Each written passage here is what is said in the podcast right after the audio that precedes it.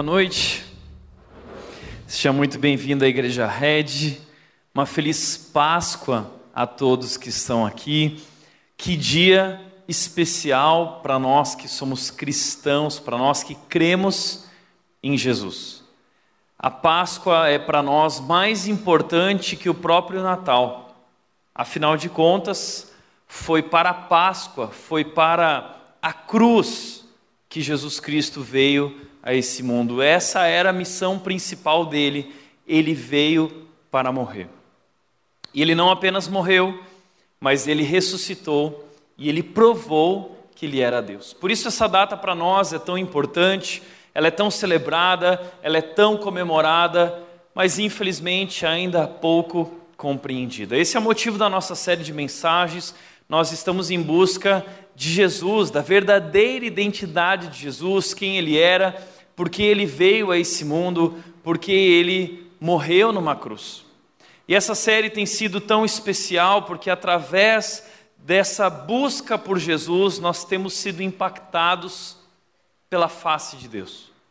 Quando nós buscamos a essência do coração de Jesus, nós descobrimos a face de Deus. Em Jesus está exposto, escancarado quem Deus é.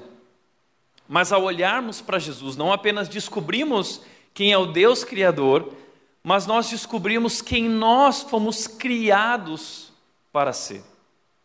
É por isso que, quando nós olhamos para Jesus, nós somos desafiados, nós somos gentilmente confrontados. E ao me propor uh, falar sobre esse assunto, falar sobre Jesus, a verdadeira identidade de Jesus, eu assumi esse desafio de mergulhar na Bíblia, mergulhar na palavra de Deus e buscar a essência de Jesus. E como essa experiência, como esse estudo foi transformador na minha vida. Algumas semanas atrás, eu estava em casa à noite, sentado na frente da Nath, chorando copiosamente, compartilhando com ela e dizendo: Amor, Jesus está mexendo profundamente no meu coração. E como foi legal também ouvir testemunhos e histórias de pessoas que estão vivendo, passando por isso exatamente nesse momento. Centenas e centenas de histórias e testemunhos de pessoas compartilhando e dizendo: Tiago, Jesus está transformando a minha vida, Jesus está transformando a vida da minha esposa, Jesus está transformando a vida do meu marido, dos meus filhos, da minha família. Tiago, eu nunca tinha conhecido esse Deus, eu nunca tinha ouvido falar a respeito de Jesus. São 20, 30, 40 anos de experiência na igreja, mas eu nunca tinha ouvido falar isso.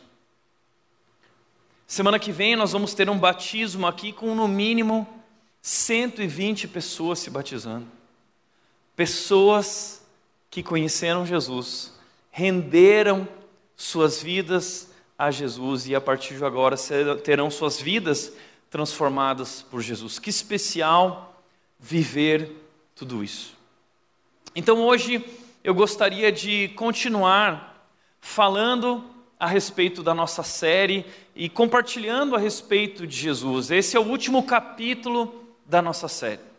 E de forma nenhuma isso esgota os assuntos a respeito de Jesus, porque o próprio João, autor de um dos evangelhos, os evangelhos foram escritos pelos discípulos de Jesus, quatro discípulos que escreveram esses livros, compartilhando tudo aquilo que viram, que ouviram, eles estiveram com ele, e João diz o seguinte no final do livro dele: disse, Olha, eu escolhi o que era mais importante, mas seria impossível relatar todos os feitos de Jesus. O assunto Jesus é um assunto inesgotável.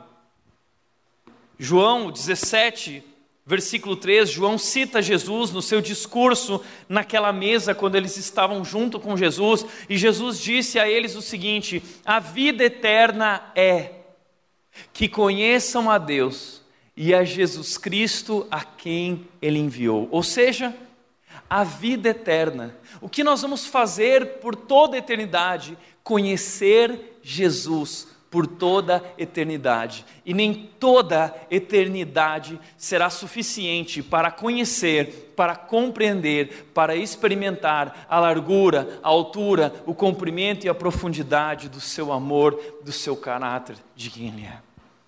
Por isso, de forma nenhuma, essa série esgota os assuntos sobre Jesus. Quem sabe nos próximos anos possamos voltar ao tema Jesus, o melhor de todos os temas, o tema verdadeiro da Bíblia. Jesus, simplesmente Jesus. Mas eu quero encerrar a série fazendo uma pergunta. Você já viveu uma crise de fé? Você já passou por um tempo difícil na sua caminhada cristã, na sua experiência de vida religiosa na igreja, onde você sofreu, onde você começou a questionar a Deus, onde você começou a duvidar do amor de Deus, do poder de Deus, e você começou a pensar em desistir. Talvez você desistiu, talvez você quis largar tudo, talvez você largou tudo, deixou tudo para trás. Talvez hoje você está nessa crise. Talvez você está vivendo esse momento. Talvez você está saindo desse momento, talvez você está buscando uma luz no fim desse túnel, você realmente gostaria de ser iluminado sobre a verdade, ser resgatado dessa noite escura da alma. Talvez você está aqui hoje. E eu gostaria de falar sobre isso.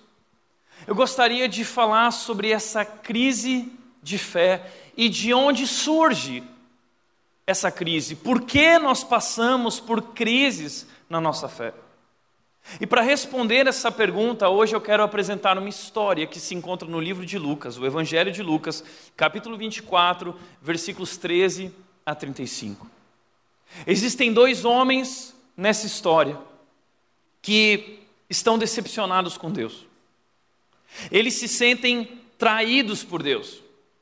Eles estão angustiados. Eles estão frustrados. Eles estão arrebentados por dentro. Eles se sentem derrotados. Porque aquilo que eles esperavam não aconteceu. Deus não cumpriu suas promessas. Ele encheu o nosso coração de expectativa. Mas agora o nosso sonho se tornou um pesadelo. O dia virou noite. A esperança se tornou profunda depressão.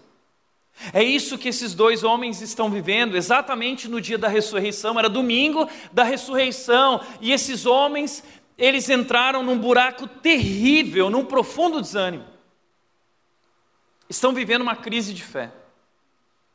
E por que esses homens, no próprio domingo da ressurreição, estão vivendo uma crise de fé? É o dia errado. Sabe por que eles estão vivendo uma crise de fé no dia errado?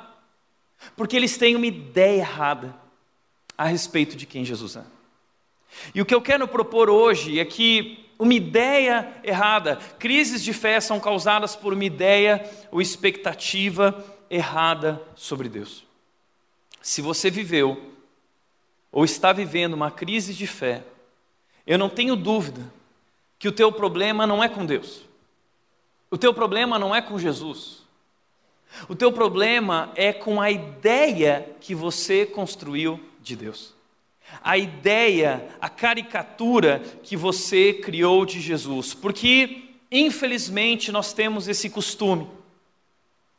Nós nos enganamos, nós nos iludimos, nós criamos um Deus, um Jesus feito à nossa imagem, feito de acordo com aquilo que nós somos e queremos e desejamos. Nós nos relacionamos, e esse é o grande perigo, nós passamos na nossa vida nos relacionar com essa ideia de Jesus que não é realmente Jesus. E não tenha dúvida, uma ideia errada de Jesus te levará a viver expectativas frustradas. Porque esse Deus criado à tua imagem não existe. E no momento que você mais precisar dele, ele não estará ali, porque ele não é verdade, ele é mentira, ele é engano, ele foi criado como uma projeção do teu próprio coração daquilo que você quer. Foi isso que aconteceu com esses homens. Eles não conheciam Jesus, eles tinham uma ideia errada de Jesus. Veja que o texto uh, mostra essa verdade para nós. Lucas 24, 21 diz: Nós tínhamos esperança de que ele, Jesus, fosse aquele que resgataria Israel. Aqui eles mostram uma ideia errada a respeito de Jesus. E todo o povo naquela época tinha essa ideia errada de Jesus, que Jesus era alguém que viria, assim como Moisés, um grande profeta, libertador, que viria libertá-los do jugo romano, porque eles estavam vivendo um outro tipo de escravidão, parecida com aquela do Egito.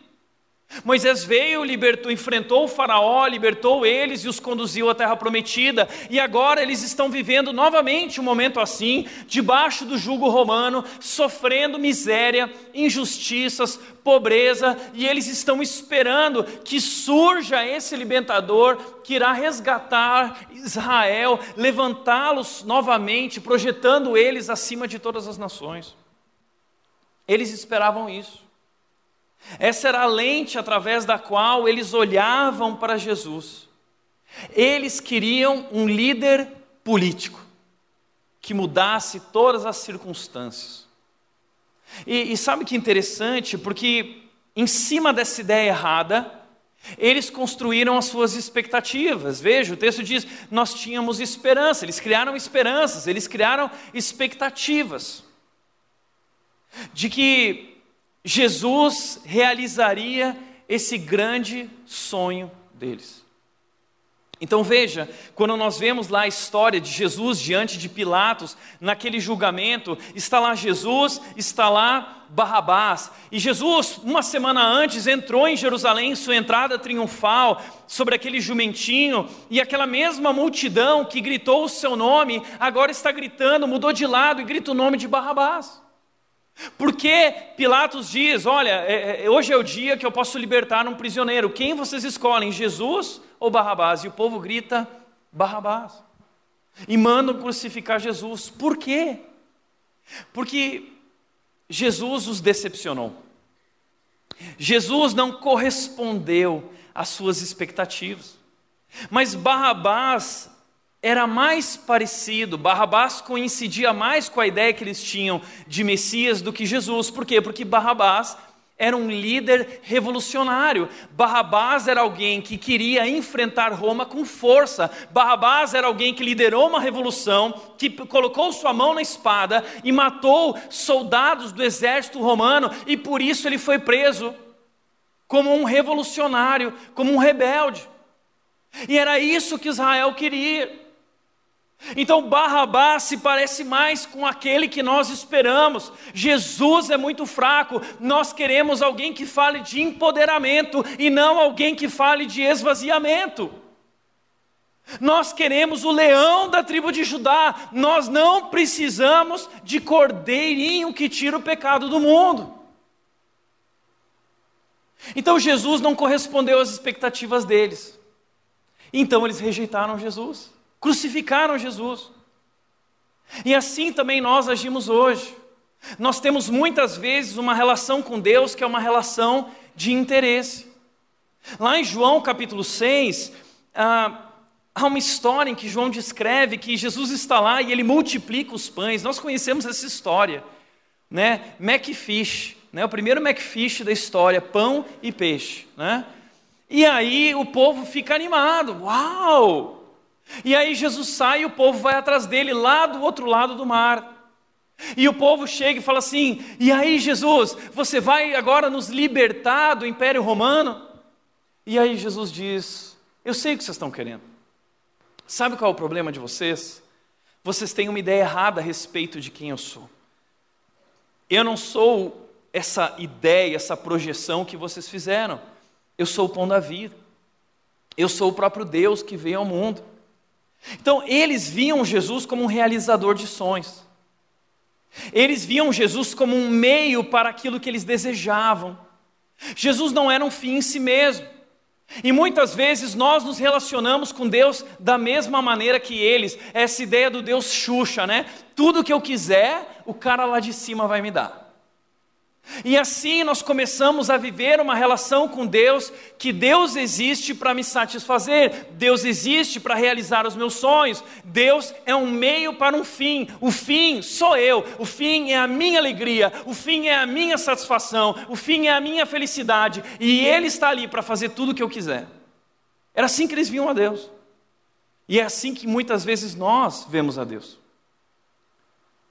Tal é que, quando vamos ler a Bíblia, estudar a Bíblia, nós destacamos na Bíblia apenas as partes que falam a nosso favor.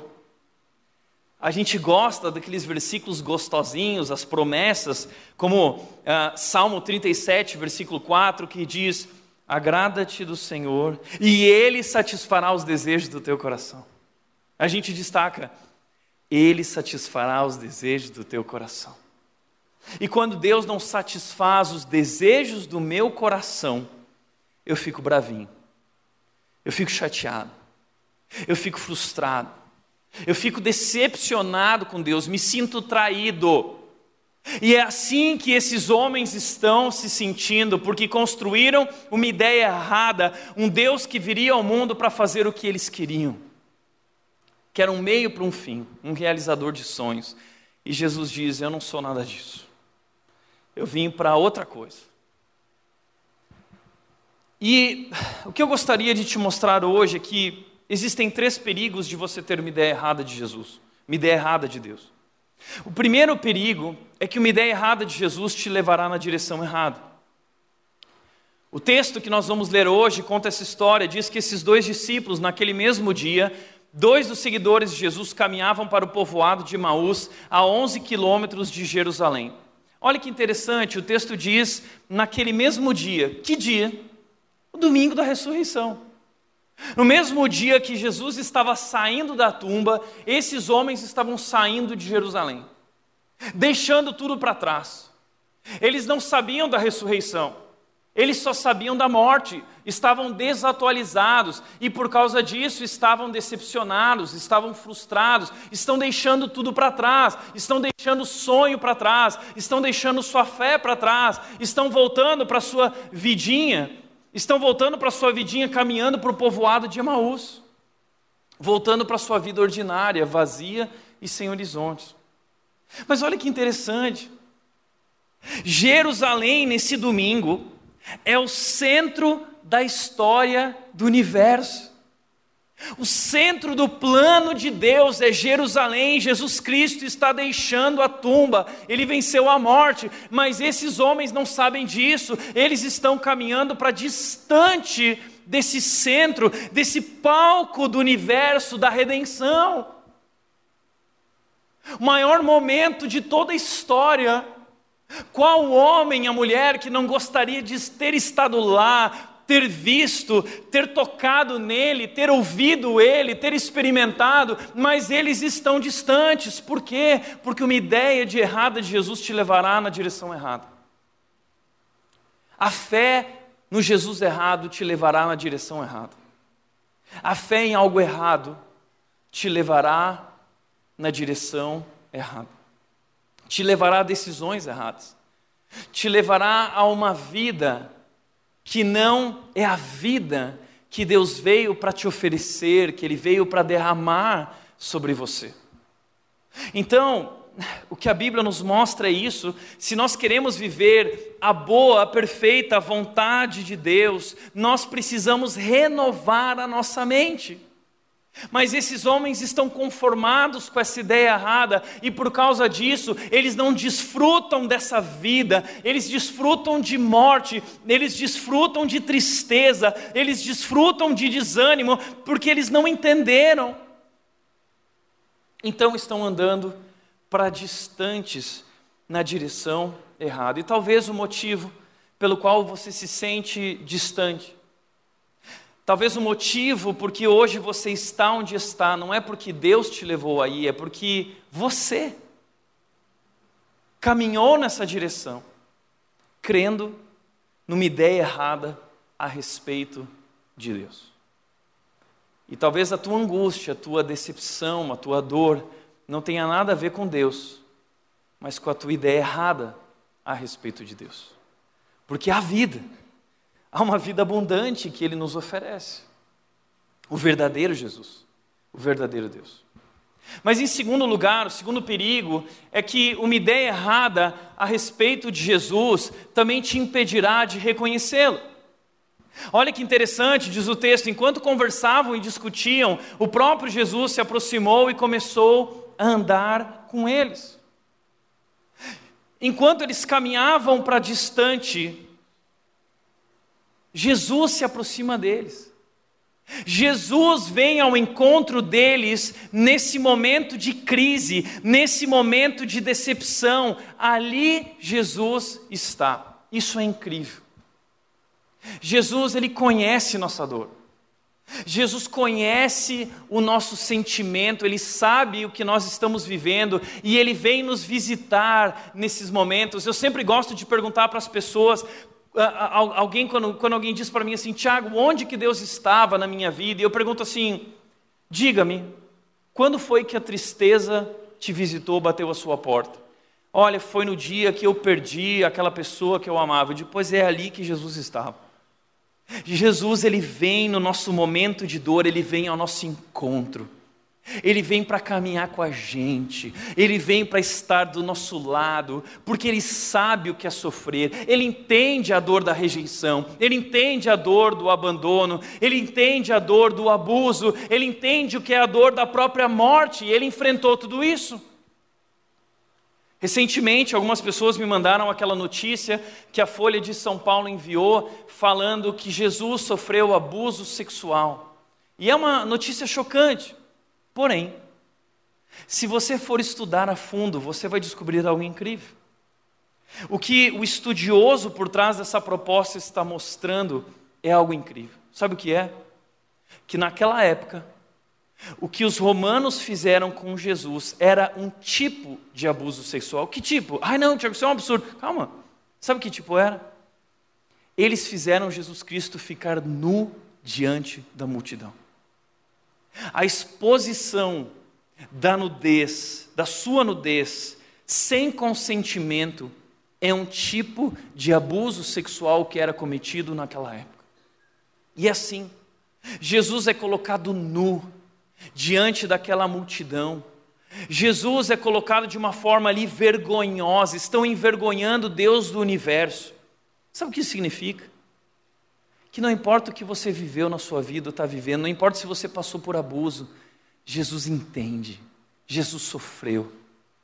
Jesus também passou por todas essas dores que nós enfrentamos. E é por isso que ele se importa com a nossa dor. E é por isso que ele vem ao nosso encontro, porque ele sabe o que é passar por tudo isso e ele não quer que ninguém jamais passe por tudo isso sozinho. E então ele quer se apresentar a nós e como a sua dor redimiu a nossa dor. E como as suas feridas sararam as nossas feridas. E como aquilo que ele sofreu vem trazer novo significado, vem ressignificar a minha vida, a sua vida, a minha dor, a sua dor, o nosso sofrimento. Jesus vem ao encontro deles. Só que diz o texto que os olhos deles, porém, estavam como que impedidos de reconhecê-lo, não podiam vê-lo. Porque eles não viram ele, não, não perceberam que era Jesus. Por que não perceberam? Em primeiro lugar, porque eles tinham uma ideia errada de Jesus. Eles não conseguiam enxergar Jesus assim como nós muitas vezes não enxergamos na nossa vida, porque nossa ideia errada de Jesus, porque esse filtro, porque essa lente que colocamos dessa uh, interpretação incorreta de Deus, nos impede de perceber, nos impede de experimentar, nos impede de sentir a Sua presença. Mas além disso, Jesus Cristo ali tem um corpo glorificado. E esse é um mistério. Porque o corpo glorificado é um novo corpo. Mesmo corpo, mas um corpo glorificado. E é um corpo perfeito. E a Bíblia diz que todos nós um dia receberemos esse corpo glorificado na eternidade. É corpo, mas é um corpo perfeito, onde já não sofreremos mais das dores, das doenças, da corruptibilidade desse corpo humano. Jesus está ali e eles não reconhecem. Ah, e muitas vezes é assim na nossa vida. não reconhecemos e entramos em crise. Onde está Deus? É como aquele homem que, quando morreu, foi para o céu e ele chegou lá no céu. Jesus virou e falou para ele: Olha, eu quero passar um filme aqui da sua vida. Posso passar uma retrospectiva dos melhores e piores momentos da sua vida? E o homem disse: Claro, por favor, faço questão. E aí Jesus mostrou para ele: Olha, eu vou te mostrar através das pegadas na areia. E haviam dois pares de pegadas na areia ao longo da jornada. E Jesus foi mostrando os momentos através dessas pegadas na areia, até que em determinado momento desapareceram duas pegadas, um par de pegadas, e ficou apenas a pegada de uma pessoa, um par de pegadas ali. E esse homem então disse: Está vendo, Jesus? É ali, ó. Esse foi o momento de maior crise da minha vida, o momento que eu mais precisei de ti. Tá vendo ali, ó, nesse momento o Senhor se esqueceu de mim, o Senhor me abandonou e foi por isso que eu vivi uma crise. E aí Jesus olha para lá e diz assim: "Não, você está entendendo errado. Essas pegadas aqui na areia não são tuas, são minhas. Porque no momento que você mais precisou de mim, eu te carreguei no meu colo. No momento que você mais precisou de mim, eu caminhei por ti, eu fui a tua força, eu te conduzi, quando você não era mais capaz de andar por si mesmo. É isso. Jesus nunca nos abandona. Somos nós que abandonamos a Ele, somos nós que não o percebemos porque estamos ocupados, porque estamos distraídos, porque nossa compreensão errada impede de enxergar o verdadeiro Jesus que vive conosco todos os dias. Mas o terceiro perigo de ter uma ideia errada a respeito de Jesus é que uma ideia errada de Jesus produzirá desânimo e decepção. O texto diz: Jesus lhes perguntou sobre o que vocês tanto debatem enquanto caminham. Eles pararam com o rosto entristecido. Então, Jesus percebe que eles estão tristes, que eles estão abatidos. E Jesus vem para lhes contar novidades que podem lhe trazer novo ânimo, uma nova perspectiva que mudará tudo. Mas eles estão tristes, decepcionados, chateados, derrotados, arrebentados. E Jesus pergunta: sobre o que vocês estão discutindo? E é então que nesse momento um deles, chamado Cleopas, respondeu: Você deve ser a única pessoa em Jerusalém que não sabe das coisas que aconteceram lá nos últimos dias. Então eles respondem de forma meio irônica, eles estão irritados. Como assim que aconteceu? Você é um alienado. Você é a única pessoa em Jerusalém que não sabe das coisas. Sabe quando você vai falar com alguém a pessoa já explode? É que pessoas feridas ferem. Quando alguém te ferir, entenda, ali está uma pessoa ferida e pessoas feridas ferem. Esses homens estão feridos, estão chateados. Então eles respondem bruscamente: Bom, então você é a única pessoa, ah, hello, em que mundo você vive? Você não sabe o que está acontecendo, tudo o que aconteceu. E aí Jesus pergunta para eles dizem o seguinte: você não sabe o que aconteceu nos últimos dias, você não sabe das últimas coisas, você não sabe das últimas novidades. Está muito desatualizado. E aí Jesus vira para eles e diz o seguinte: que coisas? Quais são as últimas coisas? Quais são as últimas novidades? Por favor, me atualizem. Jesus também, gentilmente, irônico, dizendo o seguinte para eles e dizendo para nós: quais são as últimas novidades? Quais são os últimos acontecimentos? Então esses homens começam a descrever. Olha, é, havia um homem chamado conhecido como Jesus de Nazaré. Ele era um mestre, mas muito mais do que um mestre, vimos nele um profeta poderoso. E ele começou a realizar milagres. Viram-no multiplicar os pães, viram-no expulsar demônios, viram-no curar leprosos e tocar naqueles que não podiam ser tocados, viram-no curar o cego, viram-no é, é, é, é, expulsar demônios, e não tiveram dúvida, não tivemos dúvida, era o Deus do universo em forma humana. Deus entrou na história em carne e osso, ele era o próprio Deus, e nós ficamos extremamente empolgados com isso. Finalmente tinha chegado a hora, o Cristo, tu és o Cristo, o nosso Rei, e o reino de Deus chegou. E a qualquer momento ele vai romper com o reino de Deus e ele vai se erguer no seu trono. E esse Jesus, ele foi deixando Jerusalém, deixando a Galileia, caminho de Jerusalém, e uma caravana de esperança se reuniu, uma multidão foi se juntando a ele nesse caminho. E quando ele chegou em Jerusalém, ele purificou o templo, ele expulsou os cambistas, ele fez o inimaginável, ele expôs a hipocrisia da religião judaica dos fariseus. E ali nós sabíamos a qualquer momento, ele irá sentar no trono e o reino de Deus vai começar. Roma se submeterá a nós, a iniquidade será extinta, a injustiça será aniquilada, a fome e a miséria serão abandonadas, a ação do diabo será eliminada para todo sempre então eles se encheram de entusiasmo, então eles ficaram encantados, eles ficaram surpresos com aquele homem e se encheram de expectativa para aquele grande momento. Mas, de repente, aquela multidão mudou de lado. E ao invés de ele se erguer no trono, ele se ergueu na cruz. Ele foi crucificado ao lado de dois criminosos. Pendurado, pregado, abandonado, coroado com espinhos e com ironia, sangrando até morrer. E foi ali que nossos sonhos foram por água abaixo. Foi ali que o dia se tornou noite. Foi ali que o céu azul ficou cinzento. Foi ali que nós caímos num buraco terrível. Foi ali que nossa alma foi capturada. Foi ali que nosso maior sonho se tornou um pesadelo. Foi ali que nossa maior esperança se tornou profunda depressão. E agora, esses homens então estão deixando Jerusalém.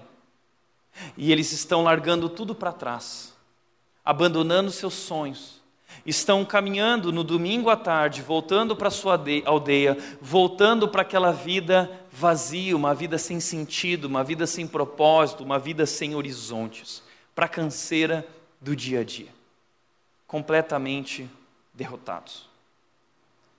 É isso que acontece quando a gente segue e se relaciona com uma ideia errada a respeito de Jesus. A crise é inevitável.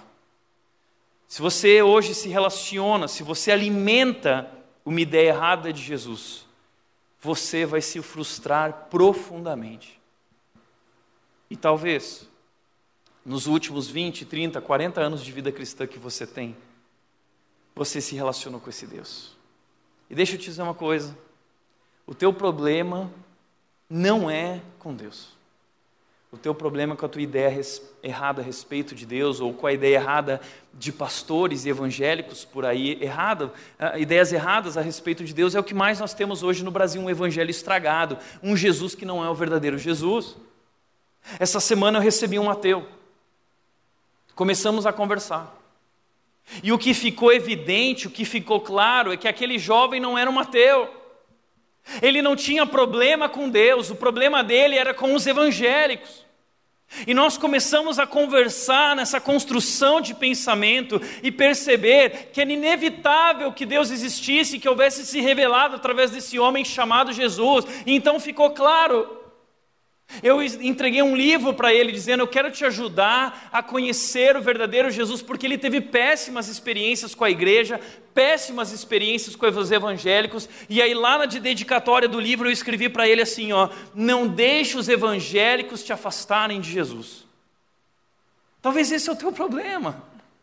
Os evangélicos te afastaram de Jesus os pastores, os profetas, ungido do Senhor, manipuladores, que fazem tudo o que fazem em nome de si mesmo e não em nome de Cristo. Como Jesus disse na sua própria palavra, ele disse: naquele dia muitos vão chegar e vão dizer: em teu nome expulsamos demônios, em teu nome realizamos milagres, em teu nome fizemos maravilhas, e Jesus dirá: afastem-se de mim, vocês que praticam o mal.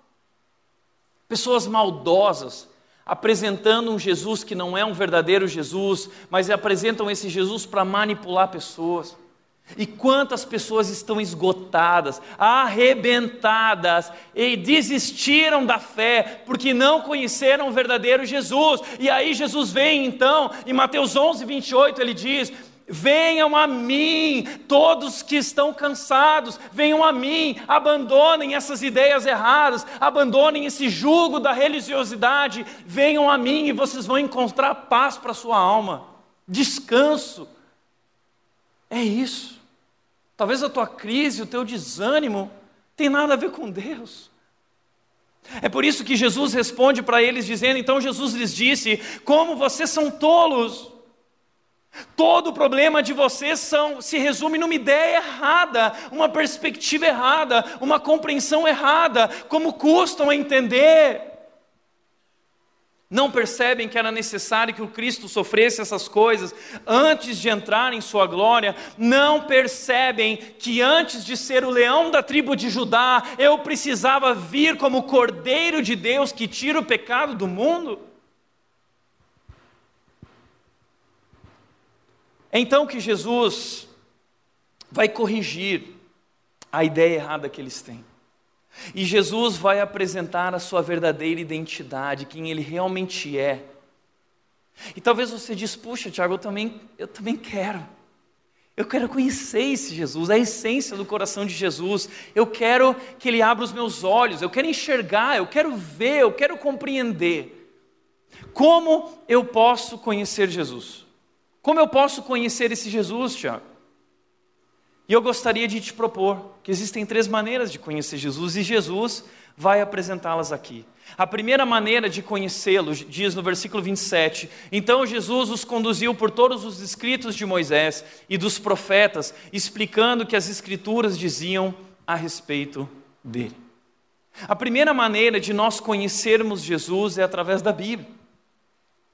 A Bíblia não é um livro morto, a Bíblia é um livro vivo, a Bíblia é a revelação de Deus, a Bíblia é Deus se apresentando para nós, a Bíblia é o Criador do universo, relatando, mostrando, expondo a essência do seu coração e da sua face. E a Bíblia não é um livro, esse é o nosso problema, nós não sabemos ler a Bíblia, a gente não conhece. E, e esse é o problema, porque a gente olha para a Bíblia e não entende nenhuma história. Para nós, a Bíblia é uma colcha de retalhos cheia de histórias, uma mais maluca que a outra. Esse é o problema, porque a Bíblia não é uma porção de histórias, a Bíblia é uma única história. A Bíblia é uma grande história, é a nossa história, a minha história, a tua história se conecta com a história desse livro, que não é apenas um livro é um livro que aponta para Jesus. Tudo na Bíblia é sobre Jesus.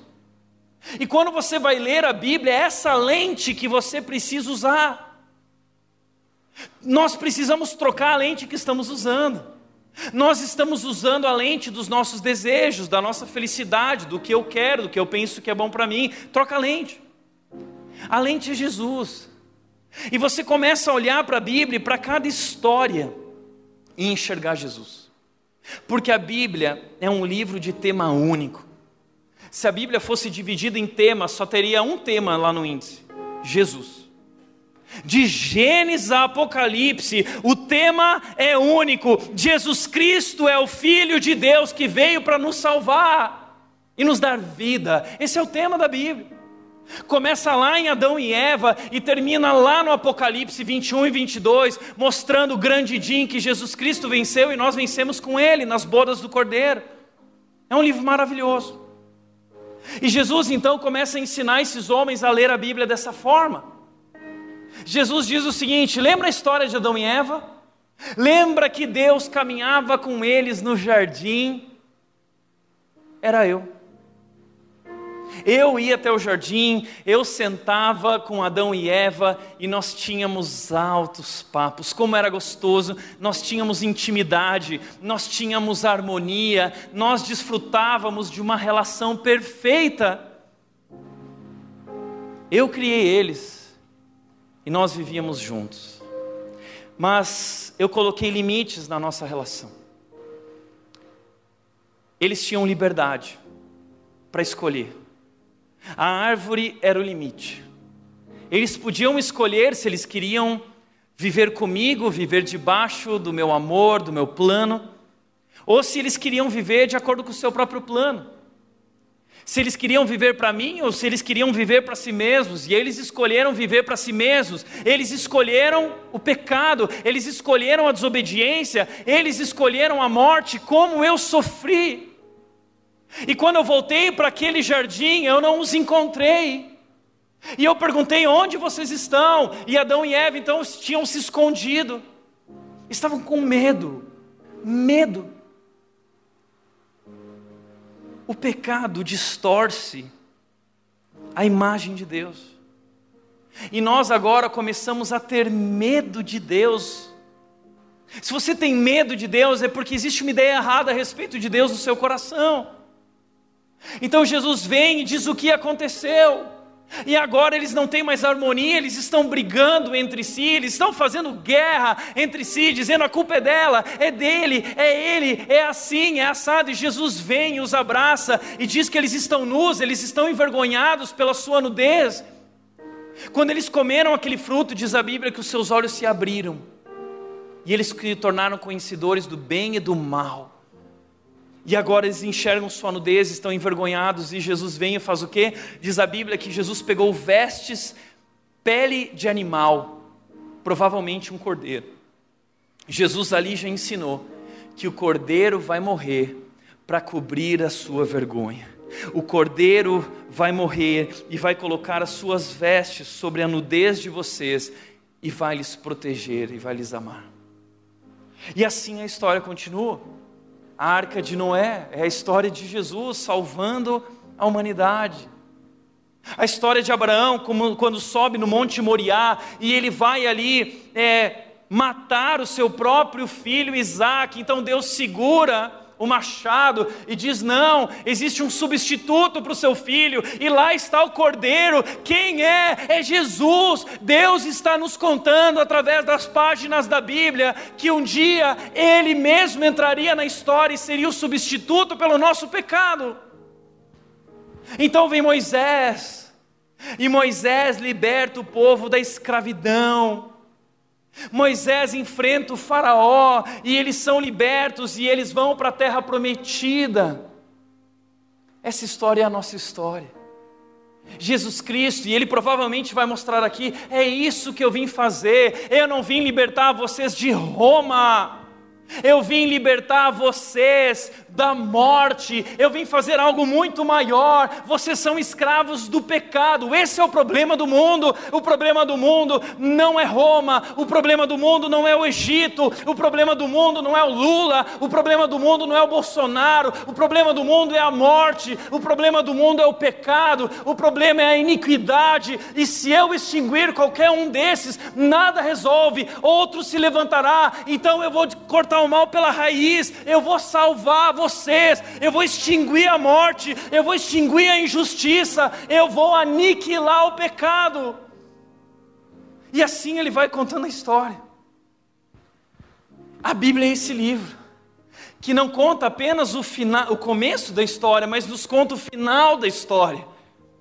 A Bíblia é um livro que traz o maior spoiler da história. Qual é o spoiler?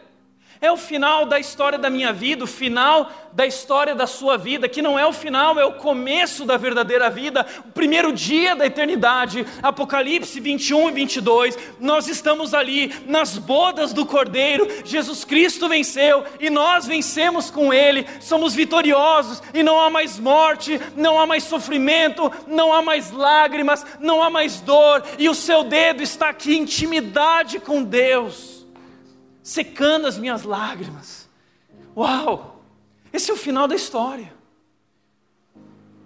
Por isso eu gosto de lembrar da história daquele menino que estava lendo o gibi, altas horas da madrugada, e sua mãe já tinha dito para ele que ele não podia ler aquela hora. E ele estava lá, tinha apagado a luz, ligou o abajur, estava debaixo do cobertor lendo o gibi do herói preferido dele. E o herói preferido dele estava num momento traumático, ele estava preso na linha do trem, acorrentado com correntes fortes, ele estava fraco e o trem vinha em alta velocidade. Milhares de pessoas iam morrer, era um grande acidente. Os bandidos estavam rindo e gargalhando. Quando sua mãe abre a porta e ele toma um susto e ela diz: O que você está fazendo? Eu já não disse que você não pode ler gibi essa hora. Eu vou até o banheiro e quando eu voltar, eu quero ver essa luz apagada, eu quero ver você dormindo. E o menino ficou apavorado. Como eu vou dormir, sabendo o que está acontecendo com o meu herói? Eu preciso saber como ele vai sair dessa. Eu não vou ter paz para dormir, para descansar. Então ele tem uma ideia ele passa todas as páginas do gibi e ele vai para a última página, ele vai para a última imagem, e na última imagem ele vê o herói dele, soltou as correntes, parou o trem, salvou as pessoas, prendeu os bandidos, e ali naquela imagem ele vê tudo terminou bem, tudo acabou bem, então agora eu posso dormir. Agora eu posso descansar. Eu não sei como a história vai se desenrolar, mas eu sei como essa história vai terminar assim é com as nossas vidas. Eu não sei como Deus vai fazer para desatar os nós na tua vida. Talvez hoje você se sente assim preso, talvez hoje você se sente perdido, o trem está vindo em alta velocidade, é trágico. Eu não sei o que Jesus vai fazer na sua vida para parar o trem, mas eu sei que ele vai, eu sei que ele já fez naquela cruz. Ele parou o trem, ele venceu a morte, ele já te libertou. Nós cantamos aqui: Eu sou livre, eu sou livre. Ele venceu e nós vencemos com ele. E tudo vai acabar bem. Porque todas as coisas cooperam para o bem daqueles que amam a Deus e foram chamados de acordo com o seu propósito. Tudo vai terminar bem. Então por que você está desanimado? Então por que você está vivendo debaixo do pessimismo? Jesus mostra para eles. Mas aí então eles continuam a caminhada. E Jesus então ah, quer continuar a caminhada. Eles chegam em casa, na aldeia de Emaús, e eles convidam Jesus ah, para. Eles convidam Jesus para entrar. Jesus foi para casa com eles quando estavam à mesa. Jesus foi entrou na casa deles.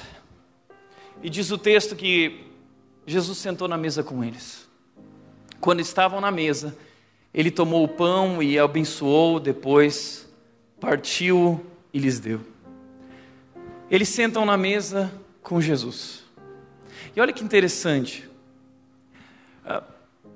A cruz não é um fim em si mesmo. A cruz é um meio para um outro fim. Qual é o fim da cruz? O fim da cruz é a mesa. Qual é a primeira coisa que Jesus faz depois que ele sai da cruz? Ele vai para a mesa. Ele vai ao encontro de Pedro. Ele vai ao encontro daqueles homens decepcionados, derrotados, arrebentados. Ele vai e ele ama. Ele vai e ele convida para esse momento. Porque é para isso que Jesus Cristo veio ao mundo para restaurar a sua relação com Ele para restaurar as nossas relações uns com os outros. E tudo desemboca nessa mesa. Todo o nosso estudo da Bíblia, nossa compreensão das Escrituras desemboca aqui, desemboca na mesa. É nessa mesa que nós desfrutamos da Sua presença, é através dessa comunhão sagrada da mesa que nós podemos experimentá-lo. É por isso que Jesus morreu na cruz, porque Ele quer você sentado nessa mesa, Ele quer te trazer de novo para essa relação, Ele quer te trazer para a intimidade, Ele quer aqui estar contigo e derramar sobre a tua vida o seu sangue, e Ele quer partir o pão dele sobre a tua vida. E o que Ele nos ensina é que isso é comunhão, é que assim como Ele nos amou, nós agora devemos amar uns aos outros. E assim como ele se partiu por nós, nós somos chamados a nos partir uns pelos outros. E foi nessa mesa que ele disse o seguinte, em João 15, naquele momento com os discípulos, ele disse o seguinte: Eu vou dar um novo mandamento para vocês. Tem um novo mandamento. E esse agora é o maior mandamento que vocês tenham amor, que assim como eu amei vocês, vocês se amem, que vocês amem uns aos outros, e nisso vão reconhecer que vocês são os meus discípulos, se vocês tiverem esse amor, se vocês viverem em unidade, se vocês estiverem juntos nessa mesa, nada poderá parar vocês. É só o que eu peço, que vocês amem até o fim, como eu amei vocês. E então é nessa mesa que Jesus pega o pão e Jesus, ele parte o pão. E no momento em que Jesus parte o pão, diz que os olhos deles o reconheceram. Eles lembraram. É Ele. Ele nos ensinou a partir o pão. Então os olhos deles são abertos. Isso lembra o quê? Lembra Adão e Eva, o Gênesis. Os olhos, os olhos de Adão e Eva se abriram para o mal, e agora os olhos deles, depois da ressurreição de Cristo, lhes abre os olhos para enxergar a verdade, para enxergar não mais a morte, não enxergar mais o pecado, mas enxergar a ressurreição. Agora eles estão do, diante do Cristo ressurreto. E essas são as últimas novidades que eles não haviam percebido. Jesus então agora se volta para eles e diz o seguinte: vocês estão desatualizados, vocês estão vivendo de notícia falsa, jornal velho, jornal amarelado. O jornal de vocês é de sexta-feira. Mas hoje saiu cedinho um jornal novo, e esse jornal novo diz o seguinte: a tumba se abriu, e eu rugi de dentro para fora, e eu venci a morte, e Deus é vitorioso, e nada, nada, nada mais poderá nos separar, nós estamos juntos para sempre. Então os olhos deles foram abertos. Então Jesus diz o seguinte: as últimas notícias não são de morte. Nunca mais as últimas notícias serão de morte. A partir de hoje e para sempre, as últimas notícias são as notícias da ressurreição. A notícia, essa será para sempre a última palavra: a vida, a esperança, o amor, o perdão. E talvez hoje você está vivendo como esses discípulos de Emaús Talvez você está vivendo de jornal velho. Talvez você recebeu notícias desatualizadas, que arruinaram teu coração, derrubaram tua fé, te colocaram na escuridão da depressão, do desânimo, num buraco terrível. Talvez você recebeu notícia de falência, talvez você recebeu notícia de morte, talvez você recebeu notícia de, de sofrimento, de abandono, de rejeição, de divórcio, mas entenda, essas não são as últimas palavras, as últimas palavras são as palavras de Cristo para nós, aquele que venceu e nós vencemos com Ele. Não leia mais esse jornal velho, deixe Cristo ter as últimas palavras na sua vida. Não há mais espaço para o desânimo, não há mais espaço para o desespero. Nós agora podemos caminhar com fé e com esperança, porque Jesus Cristo venceu e agora Ele nos convida agora, agora mesmo, para fazer parte do Seu reino de justiça, de paz, de alegria. E Ele nos convida a abrir o nosso coração para que Ele possa sentar no trono da nossa vida e ser o nosso Deus ser o nosso redentor, ser o nosso salvador, ser o nosso Senhor. Quem crê na ressurreição não tem mais medo. Quem crê na ressurreição não vive mais debaixo do pessimismo. Quem crê na ressurreição agora tem esperança viva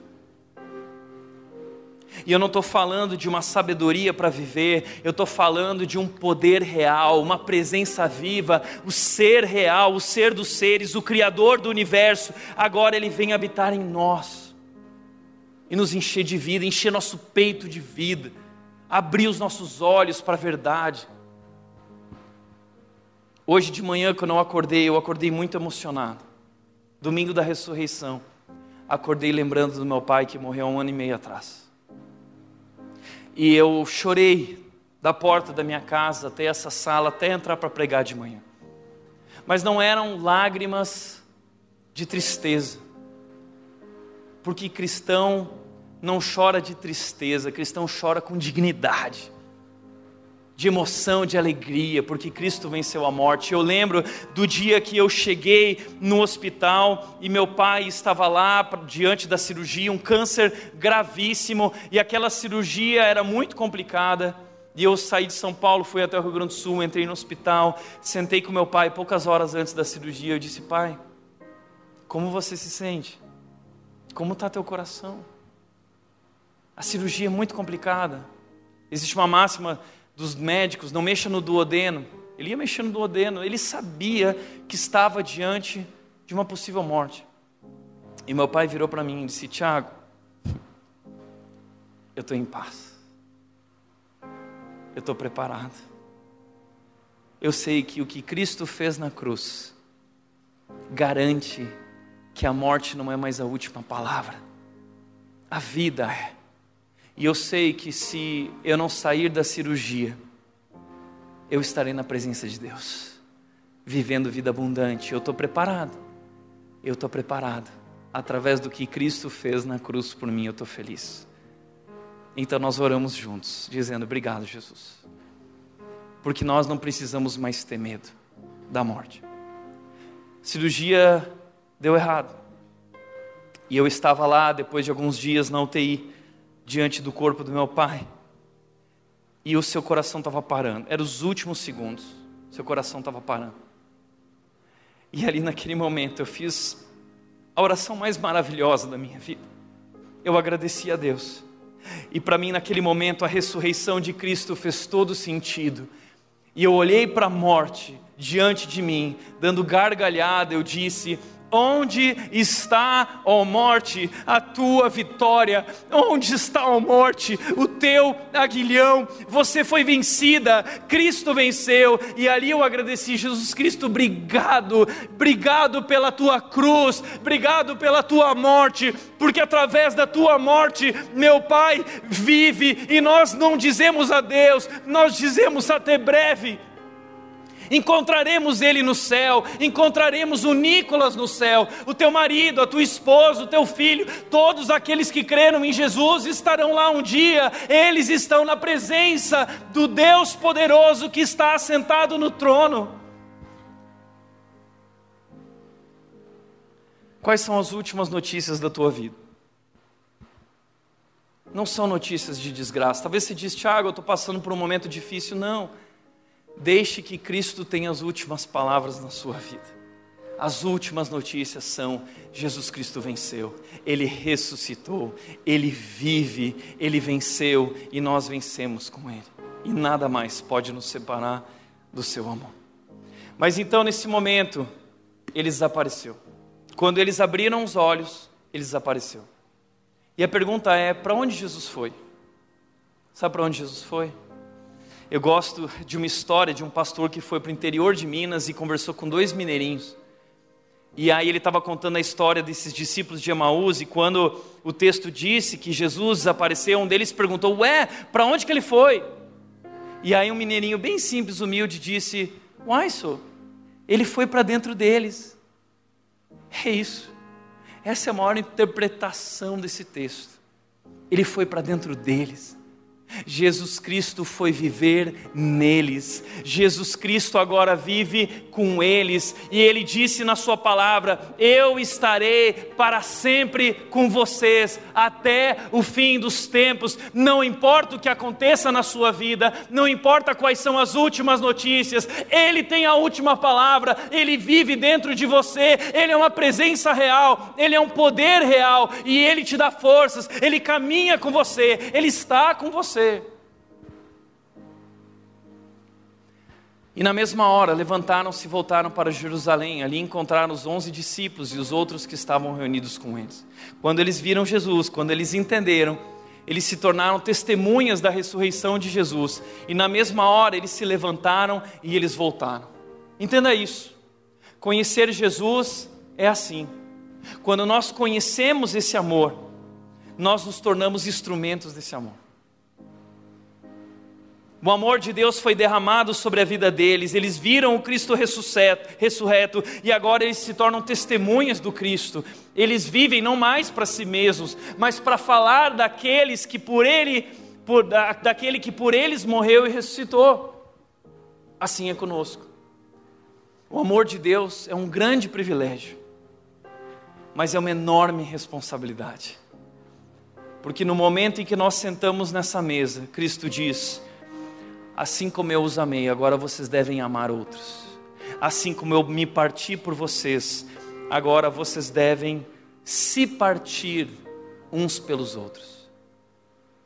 Partir-se é uma exigência implacável do amor. Vocês terão que se esvaziar, vocês terão que se humilhar, vocês terão que não pensar em si mesmos, vocês vão ter que morrer para si mesmos mas é isso que significa me seguir e ser meu discípulo. Se alguém quiser vir após mim, se alguém quiser ser luz do mundo e levar meu nome, precisa estar disposto a carregar sua cruz e morrer para si mesmo. Testemunhos. Vocês são a luz do mundo. Nós somos a luz do mundo. Nós, como filhos amados de Deus, somos a esperança para o mundo. É por isso que não importa o que aconteça esse ano, com presidente, sem presidente, com inflação, sem inflação, essa não é a nossa esperança. A nossa esperança é Cristo Jesus que vive e está governando do trono do universo e nossas vidas estão no controle de Suas mãos. É isso. Pai, nós queremos te agradecer pelo teu amor. Teu amor é tão maravilhoso, teu amor é tão escandaloso. Quanta dor o Senhor sofreu naquela cruz. Foram os meus pecados, os nossos pecados sobre Cristo. A tua palavra diz que ele foi esmagado. Nós não merecemos e nunca mereceremos.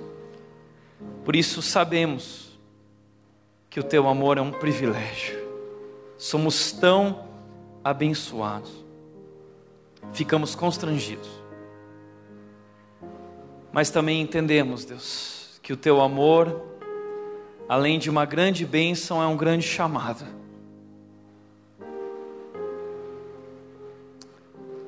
Esse grande privilégio nos traz uma enorme responsabilidade diante um dos outros e diante do nosso mundo. Nós queremos ser testemunhas da tua cruz, da tua morte, da tua ressurreição. Assim como o Senhor derramou teu amor sobre nós, nós queremos derramar o teu amor sobre os outros. Assim como tua luz veio e dissipou a escuridão em nossa alma, nós queremos ser luz que dissipa a escuridão nas nossas relações. Nós queremos nos encontrar na mesa, assim como o Senhor nos encontrou na mesa nós queremos lutar por cada uma das relações, mesmo daqueles que não merecem, mesmo daqueles que nos traíram, mesmo daqueles que nos feriram. Ensina-nos, como Cristo, Deus, a nos esvaziar e amar até o fim. E que assim, Deus, nós possamos ser igreja. Que assim haja luz no mundo, que assim haja esperança. Que assim a tua vitória triunfe até aquele grande dia em nós e através de nós.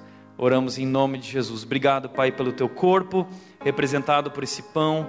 Obrigado pelo teu sangue representado por esse cálice. Somos gratos pelo teu amor. Em nome de Jesus. Amém. Amém.